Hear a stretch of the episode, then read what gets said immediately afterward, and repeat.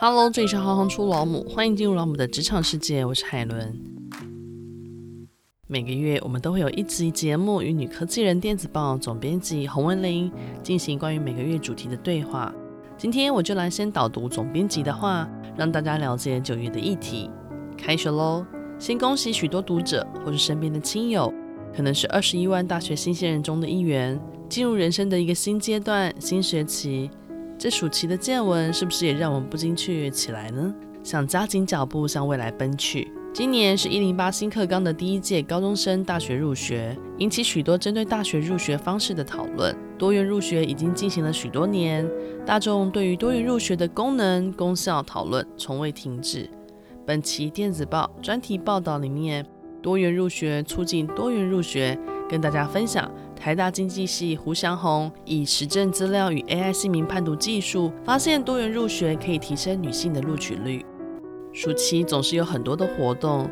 女科技人学会八月在暨南大学举办的二零二二夏季 STEAM 研习营，谈不同的职场人生。会后收到五篇参与的高中生投稿。另一个八月举办的是电子报与教育部人工智慧技术以及应用领域课程计划，在台南美术馆举办的 AI 女力工作坊，邀请多位在业界 AI 领域服务的女科技人来畅谈工作的面向。教育专栏里陈应佑的文章。重新出发，发现 AI 的力量，与读者分享工作坊的内容，希望有更多的读者开始运用 AI 的技术。另外，已经进入大人阶段的学生，面对的不只是学业，可能还有家庭与工作。海洋学家刘文琛在生命专栏分享：工作加学业加育儿，确保目标达成的时间管理法，以四个心法，以完成主义取代完美主义，确保重要的事情一定要完成，与大家共勉。最后还有期待已久的科学电影《科学少女》，已经在九月十六号上线。这个从七年前监制台湾师范大学吴英国教授和已故女科学家前辈吴佳丽就开始规划推动的电影，主角是热爱科学的少女。影片描述她面对专业与人生挑战的历程。希望大家可以一起到电影院支持科普的影片。其实开学就代表秋天已经来了，中秋都过了。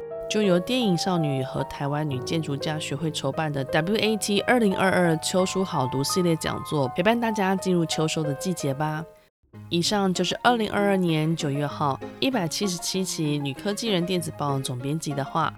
若大家对于上述的主题有兴趣，欢迎上网阅读。本周五我们也会有进一步的延伸讨论。谢谢大家的支持，我是海伦，我们下次见。